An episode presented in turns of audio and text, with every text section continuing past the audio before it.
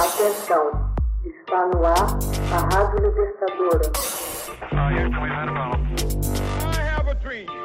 Começa agora o Hoje na História de Ópera Mundi. 28 de dezembro de 1911. Mongólia declara independência e inicia regime teocrático. Em 1911, os Caucás da Mongólia Exterior declaram sua independência da dinastia Qing chinesa e instauram um regime teocrático sob a liderança do oitavo Jebitsudamba como Bongo Khan, ou Santo Imperador. O fato marcou o início do período chamado Kanato de Bogd, mais conhecido como a Mongólia Teocrática. Três correntes históricas trabalharam durante este período. A primeira foi a dos mongóis que se esforçaram para formar um Estado independente e teocrático que abraçaria a Mongólia Interior, também conhecida como Pan-Mongólia. A segunda foi a determinação da Rússia czarista de atingir um duplo objetivo em estabelecer a sua própria esfera de influência no país mas, ao mesmo tempo, garantir a autonomia da Mongólia, não uma independência dentro do Estado chinês. O terceiro foi o último sucesso dos chineses, com a eliminação da autonomia e restauração da soberania chinesa no país.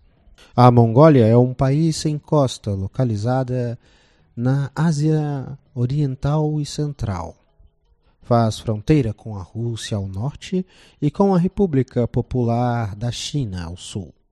Leste-oeste, seu ponto mais ocidental é a mais de 38 quilômetros da ponta leste do Cazaquistão, Ulaanbaatar, a capital e lar de cerca de 38% de sua população. O sistema político vigente é de uma república parlamentarista desde 1990, pluripartidário e com eleições diretas. A área do que hoje é a Mongólia foi governada por diversos impérios nômades, incluindo Xiongnu, Xianbei, Houran, Kognat e outros. A região correspondente à Mongólia atual foi ocupada por diversos tribos nômades. Segundo relatos chineses, esses tempos remontam a séculos antes de Cristo. Os hunos, aparentemente, migraram para o oeste a partir das estepes da Mongólia. Os turcos surgem nos relatos chineses como nômades vindos do norte. Nos séculos seguintes, os turcos migram para o oeste, ocupando áreas da Ásia. Mas algumas tribos permanecem no leste da Mongólia, entre os séculos 9 e 12, um líder tribal chamado Kabul Khan reuniu as tribos mongóis contra a China controlada pela dinastia Jin, mas foi derrotado e a unidade mongol foi desfeita. No final do século XII, um jovem chamado Chimondin unifica algumas tribos mongóis e turcas e venceria outras batalhas, sendo por seus feitos militares aclamado por todos como o Gengis Khan. O Império Mongol foi fundado por Gengis Khan em 1206. Após o colapso da dinastia Yuan, os mongóis voltaram para os seus padrões anteriores. Nos séculos XVI e XVII, a Mongólia ficou sob a influência do budismo tibetano. No final do século XVII, a maior parte da Mongólia havia sido incorporada à área governada pela dinastia Qing. Durante o colapso da dinastia Qing, em 1911, a Mongólia declarou sua independência, mas teve que lutar até 1921 para estabelecer firmemente sua independência de fato, e até 1945 a fim de ganhar reconhecimento internacional. Como consequência, ficou sob forte influência russa e soviética. Em 1924, a República Popular da Mongólia foi declarada e a política mongol começou a seguir os mesmos padrões da política soviética da época. Após o colapso dos regimes comunistas na Europa Oriental no final de 1989, a Mongólia viveu a sua própria revolução no início de 1990. que levou a um sistema multipartidário, uma nova Constituição em 1992 e a transição para uma economia de mercado. Com 1.564.116 quilômetros quadrados, a Mongólia é o 19 maior país do mundo e o menos povoado país independente do planeta, com uma população de cerca de 2,9 milhões de habitantes.